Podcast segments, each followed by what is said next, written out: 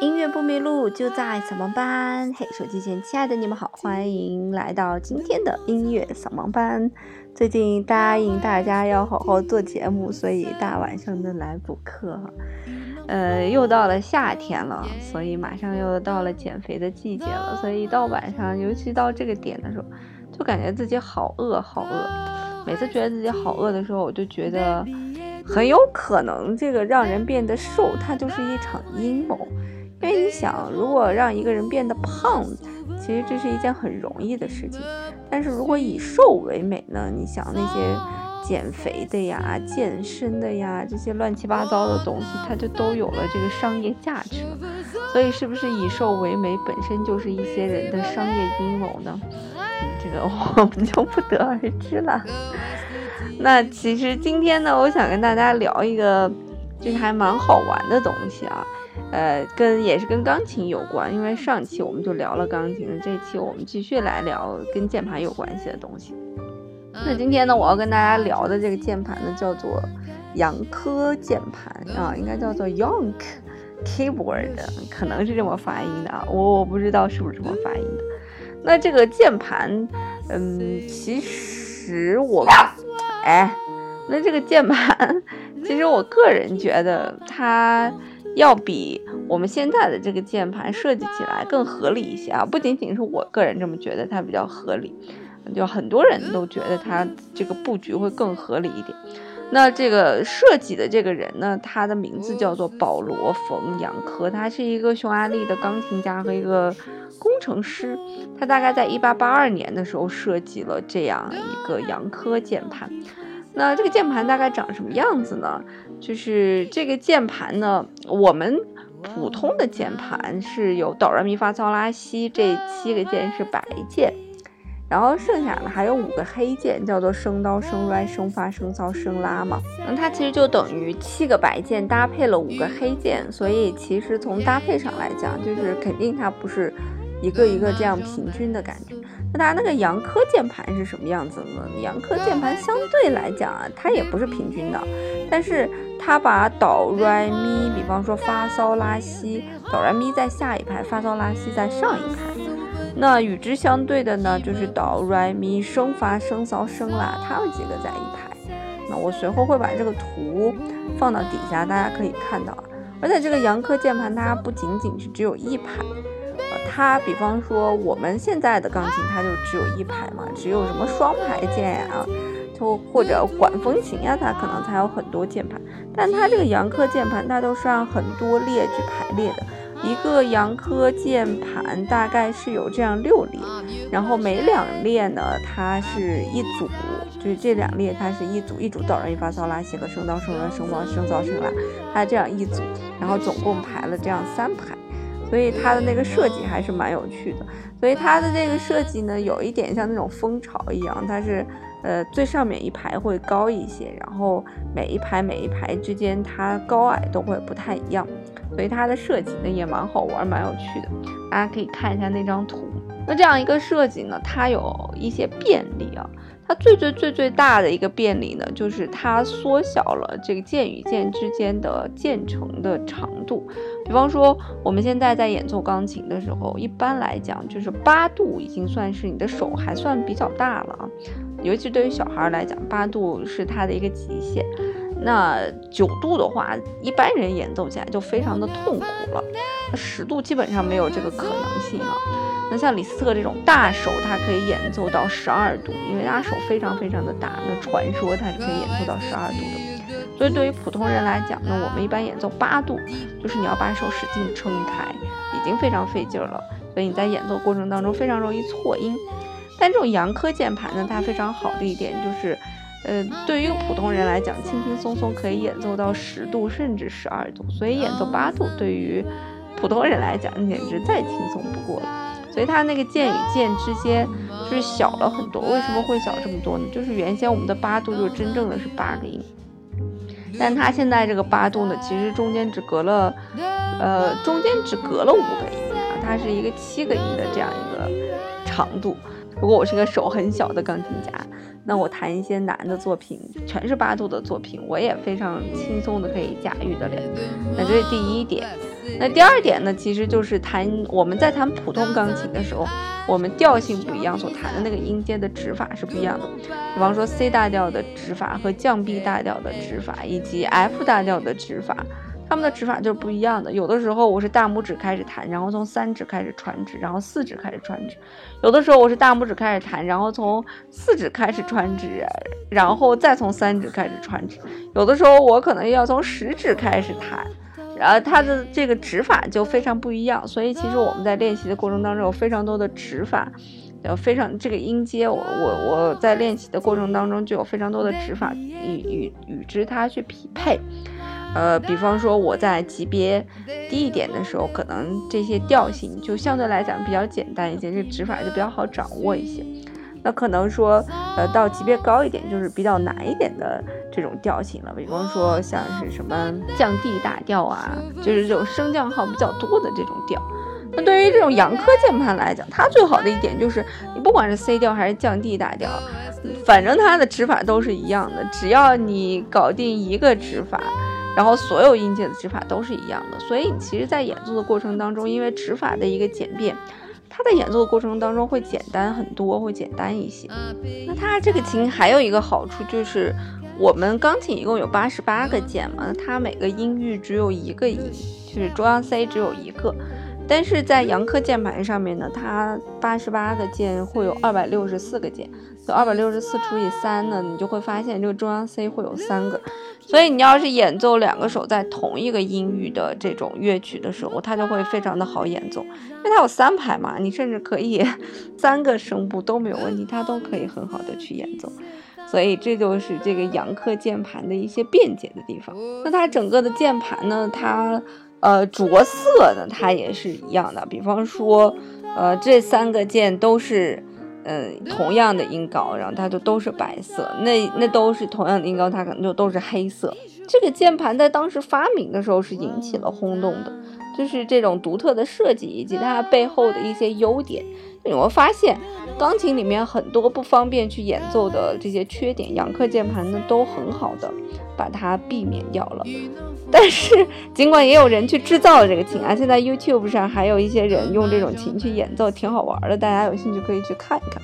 就尽管它有很多优点，但是最后这个琴仍然没有得到一个广泛的普及，而它就是停留在一个让人觉得挺好玩的这么一个东西上。所以，其实这种方便人去演奏的东西，并不一定呃会得到社会的一个认可。一可能是因为大家其实演奏惯了那种钢琴吧。二呢，有人分析讲说，是因为这个扬科键盘呢，它的哆来咪发嗦拉西是分在两排的，哆来咪在一排，发嗦拉西在一排，它是有一个上下的这样一个距离的。那我们在演奏钢琴的过程当中，除了要用运用到手指的力度之外，可能还要运用到小臂呀、大臂呀，呃这些力度。所以如果嗯，它的键盘有上下这样一个梯度的话，我在使用力气的时候，可能不是那么好去使用，就是它那个力气容易使用不均匀，因为它有上下嘛，它总是没有一排那样演奏就好演奏。虽然杨科也是获得了英国的专利，但是其实这个东西并没有太多的一个商业化，没有一个商业用途。我们现在谈的更多的还是我们之前的这个键盘。那说到这儿呢，我就想起来前一阵子我认识的国内的一个老师，姓郝啊，郝老师，他其实就是发明了一个五线谱的一个替代版。他的这个发明是什么样子呢？就是五线谱是只有五条线嘛，然后上面落的音符。那他的发明呢，就是等于把键盘与五线谱一一对应了，就是它的这个五线其实是有十二条线。啊，然后它对应的在每条线上，它对应就是刀，就是在刀那个线上；re 就是在 re 的肩上；mi 就是在 mi 的线上。啊，那升号也也有各自在它的线上，就是各各自都有线尖、线尖，这样大概有这样十二条线。所以其实你如果五线谱什么都不认识，然后你经过一定的练习，你看它的乐谱呢，你是可以比五认识五线谱更快的能够去演奏作品，因为你想嘛，呃，它的这个乐谱就等于乐谱对应的就是琴键，所以你看见它的乐谱在哪，你对应的琴键就是哪一个。嗯，所以其实对于初学的或者说嗯没有对五线谱产生这种惯性思维的人来讲，还是非常友好的。但其实对于我这种看五线谱已经有非常强的惯性思维了，我在看任何的乐谱我都觉得是不方便的。但对于初学者来讲，他可能会觉得这种方法非常的合适。所以有一些创新的方法，可能对于初学者来讲，或者对于有些人来讲，它是非常友好的。可是，嗯，因为我们的思维可能会被固化的太严重了吧？就像我被五线谱固化的太严重了，我们对这个键盘也是固化的太严重了，所以我们现在根本就没有办法去接受。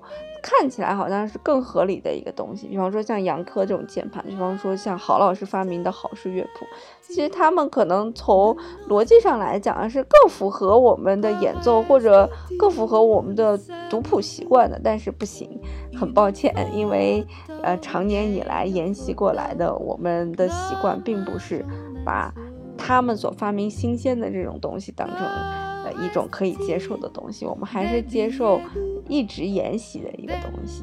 就像我今天看了一档节目一样，他就是在讲说普通人在听音乐的时候和音乐家在听音乐的时候有什么不一样。他就讲我们普通人的很多听音乐的时候的音乐习惯呢，呃，就是我们是有固定的习惯的。比方说，我唱完哆来咪发嗦拉西，我就一定要唱哆我才舒服。如果我唱完哆来咪发嗦拉西，我唱降西。哦，对普通人来讲，他都会觉得不好听、不舒服。所以，其实这种习惯的养成是这么多年来，我们一直几百年来吧，我们一直习惯了听这样的音乐。我们没有习惯去听那种哆来咪发嗦拉西降西的那种音乐。所以，也就是为什么有些人听他听爵士的时候，他听的不顺耳，他觉得很难听，就是因为因为爵士它整个就是打破了你习惯的那一套。音乐以及音响的一个系统，呃，所以对于普通人来讲，以及专家听音乐的时候呢，因为呃，专家或者说学过音乐的人，他可能对和声、肢体编配，他有了更多的了解，所以他对这个音乐的期待是不一样的。他可以通过他学过的一些东西，来期待这个音乐呈现一个更崭新的一个面貌。而且对于学过的人来讲，他的音乐的听觉思维可能也会更广一些。他可以接受的东西可能也就更广一些，比普通人能够接受的东西会更广一些，所以这也从另一方面说明了，其实流行的东西它肯定是在中等偏下的啊。最近这野狼 disco 说我侵犯版权了，让我把我节目当中的乐曲的。那个给它下架掉，我是想这么难听的歌，它也有版权啊，所以就是其实越低俗的歌曲，可能越能符合大众的一个审美吧。其实原因可能都是一样的，就是因为其实大家已经被一种模式洗脑习惯了，所以你要是太过于创新，可能大家也没有办法完全的去接受这个东西。好啦，那这是今天给大家介绍的这个非常奇特的杨科键盘。希望大家都可以打开自己的思维，来接受更多更新鲜的事物吧。音乐不迷路，就在小班班。我们下次再见喽。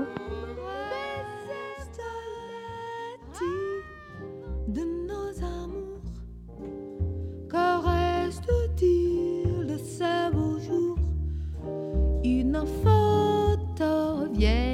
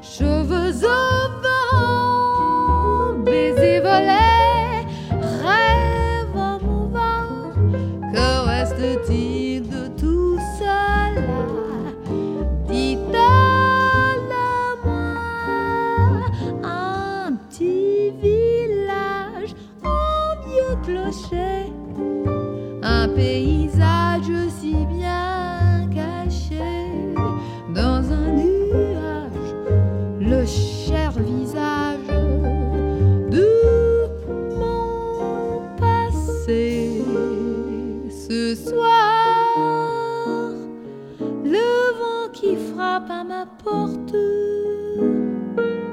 me parle des amours mortes.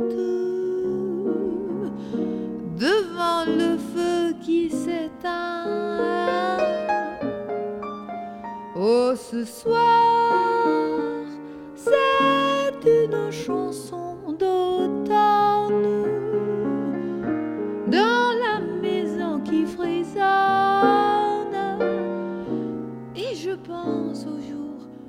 我了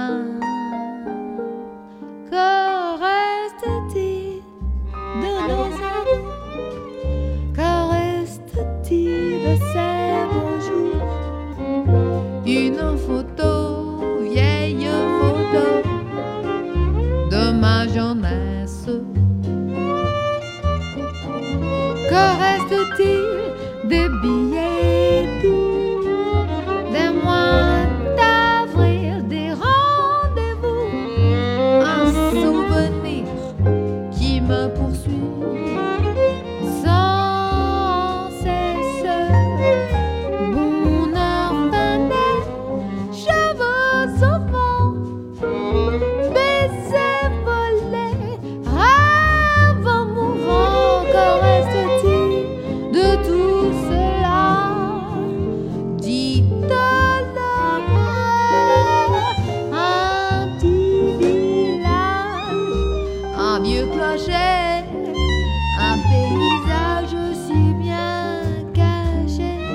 goes on.